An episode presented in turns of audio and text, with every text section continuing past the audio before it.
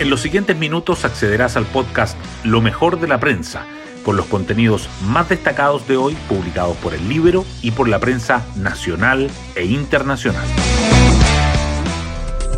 Buenos días, soy Paula Terrazas y hoy es 7 de noviembre.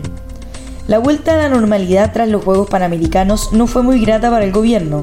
Tras dos negativas, finalmente el jefe de asesores del presidente Boric, Miguel Crispi, asistió a la comisión investigadora del caso convenios de la Cámara de Diputados.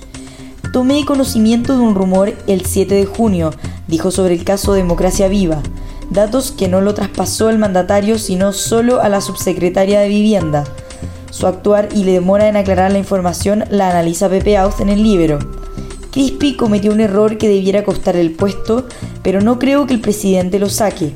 Hoy el mandatario enfrenta también otro tema clave. A las 8.30 comenzará la ceremonia en la que recibirá la propuesta de constitución elaborada por el Consejo, para luego convocar el plebiscito del 17 de diciembre. Hoy destacamos de la prensa. Consejo Constitucional concluirá su labor entregando propuesta de nueva Carta Magna al presidente Boric. En el Salón de Honor del Congreso de Santiago, a partir de las 8.30 horas, se realizará la ceremonia donde la presidenta del Consejo, Beatriz Evia, entregará al mandatario la propuesta constitucional y Boric firmará el decreto para convocar al plebiscito del 17 de diciembre. El oficialismo y la oposición alistan la campaña, mientras que el diputado republicano Johannes Kaiser se manifiesta por el en contra.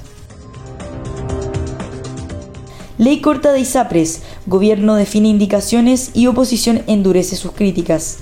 La ministra Jimena Aguilera dijo en la Comisión de Salud del Senado que las enmiendas recogen las recomendaciones del comité experto, buscando responder a esta situación de crisis de las ISAPRES y mantener un sistema mixto.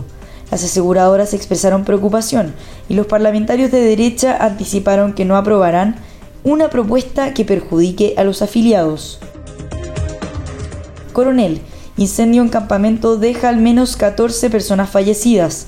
Una estufa leña de latón y fierro sería el origen del fuego que arrasó con dos casas construidas de palets y latas en el campamento Los Pirquenes, situado en el sector Cerro Obligado.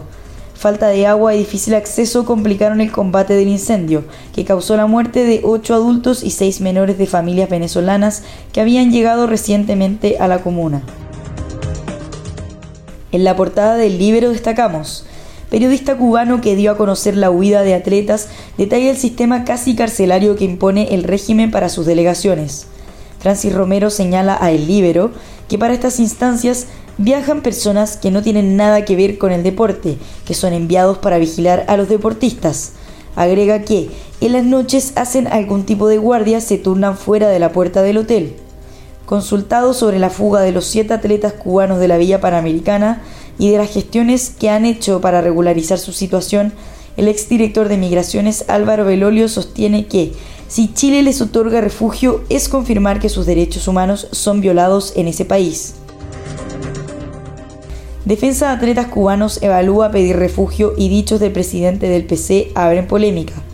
Los siete deportistas que huyeron de la vía panamericana consiguieron representación legal, Parlamentarios llamaron a dar asilo a quienes huyen de la dictadura cubana, mientras que Lautaro Carmona dijo que la disidencia forma parte de una elemental democracia.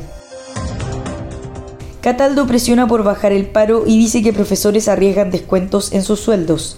El ministro de Educación dijo que depende del sostenedor iniciar gestiones administrativas porque no se puede pagar por trabajos no realizados.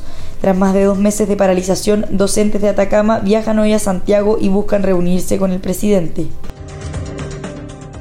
Hacienda planea incluir incentivos para repatriación de capitales en pacto fiscal. La minuta que el gobierno entregó a los, a los, partidos señala que por una sola vez se analizará la posibilidad de regularizar previo pago al fisco situaciones de incumplimiento tributario en materia de capitales en el exterior, timbres y estampillas y herencias. La U vuelve de golpe a su cruda realidad, pierde ante Everton. Tras un mes de pausa en el campeonato, los azules querían sumar puntos de local para acercarse a la zona de copas internacionales, pero los viñamarinos se impusieron por 2 a 1. Además, la U sufrió tres bajas para el clásico universitario. Y así llegamos al fin de este podcast donde revisamos lo mejor de la prensa. Que tengan un excelente día.